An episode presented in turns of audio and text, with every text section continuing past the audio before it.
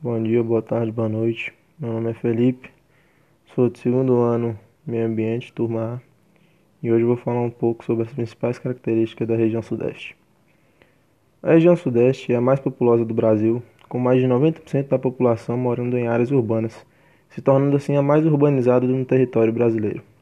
Além disso, seus índices econômicos são altos, assim como a taxa de industrialização. No século XX foi considerado o território que mais atraiu migrantes em busca de melhores condições de vida e oportunidades de trabalho, o que acontece até hoje na atualidade, mas em uma escala menor. A região é conhecida por sua força econômica e suas grandes cidades. Nela estão localizadas algumas das principais cidades brasileiras, as quais também são importantíssimas para a economia nacional. É, os estados da região sudeste são São Paulo, Minas Gerais, Rio de Janeiro e Espírito Santo, e suas respectivas capitais é São Paulo, Belo Horizonte, Rio de Janeiro e Vitória. Os dados gerais da região são é, área territorial 12% do território, é equivalente a 12% do território brasileiro. A população é 88 é, milhões e 371 mil 433 habitantes. O rendimento domiciliar per capita é cerca de R$ 1.666,75. A densidade demográfica equivalente a 95.013 habitantes por quilômetro quadrado. O índice de desenvolvimento humano é 0,753. Matrículas no ensino fundamental é equivalente a 10 milhões 384 mil 771. O PIB, Produto Interno Bruto, em reais, equivale a 2,4 trilhões. Taxa de mortalidade infantil é cerca de 12,6. Bom, o clima da região sudeste é um clima basicamente tropical, por ser uma região situada entre os trópicos, tendo temperaturas elevadas na maior parte dos estados. No entanto, alguns fatores modificam seu clima, como a altitude, a maritimidade e a latitude. A altitude exerce grande influência na distribuição de chuvas e nas diferentes, e nas diferenças de temperatura. Na cidade do Rio de Janeiro, por exemplo, há maiores índices pluviométricos do que em Belo Horizonte. Isso porque a primeira cidade é litorânea, recebendo muita umidade do oceano. Já a capital mineira está em uma área mais elevada, ou seja, acima do nível do mar com bairros que atingem mais de 1.500 metros de altitude. Em geral, as cidades mais altas possuem temperaturas menores. Um exemplo de destaque é a cidade de Campos de Jordão, em São Paulo, que atrai inúmeros turistas devido ao clima frio e à elevada altitude.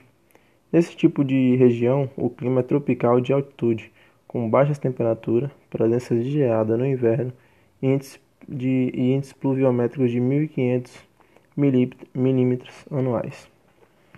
Já no litoral temos um clima tropical litorâneo, com altas temperaturas e índices pluviométricos elevados. Outro clima presente na região é o tropical semiárido, localizado no norte de Minas Gerais, na região do Vale de Jequitinhonha, ou seja, Januária, é, Cônigo Marinho região, são todo, todas, essas, é, todas as cidades fazem parte da região norte onde a gente está situado. Nessas áreas, as temperaturas são bastante elevadas e as chuvas são escassas e mal distribuídas durante a maior parte do ano. Bom, o relevo da região sudeste. É, a região sudeste ela possui o relevo mais alto do território brasileiro. Podemos destacar três unidades de relevo nessa região. São os planatos, relevos mais predominantes aqui na região sudeste, né, sendo a maioria, Depressões e planícies. Os, os planaltos podem ser divididos em três grupos de acordo com a classificação de Jurand-Ross. Planaltos e serras do Atlântico Leste e Sudeste. Áreas que vai da parte oriental de Minas Gerais e do Espírito Santo e chega até a parte do leste de São Paulo. Nesse grupo destacam-se a Serra do Mar e a Serra da Mantiqueira. Planaltos e Chapadas da Bacia do Paraná localizado no oeste paulista e em parte do Triângulo Mineiro. Área de solo fértil, conhecido como terra roxa, que possibilitou o cultivo do café nas chapadas altas e planas. planaltos e serras em Goiás, Minas. O destaque é a Serra da Canastra, localizada no sudoeste de Minas. As depressões encontram-se mais predominantes em São Paulo, entre os planaltos do leste e sudeste e os planaltos da Bacia do Paraná. Essa área interiorana paulista também foi útil no cultivo do café, pois seu processo erosivo é menos acentuado. Já as planícies são localizadas no litoral do sudeste e também em algumas margens de rios. Em algumas regiões, o relevo montanhoso dá origem a falésias que podem ser encontradas no litoral sul do estado do Rio de Janeiro. Hidrografia da região sudeste. Bom, o relevo acidentado da região sudeste proporciona uma grande distribuição de águas para as outras regiões do país.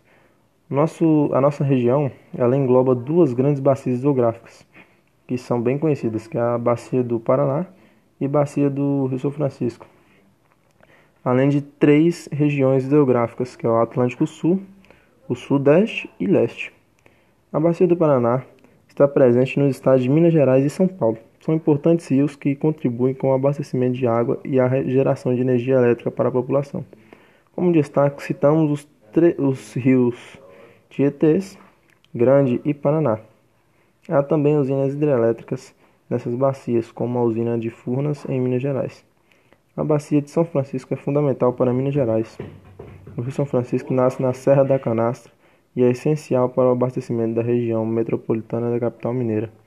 Esse rio corre no sentido sul-norte, tendo sua foz na região nordeste.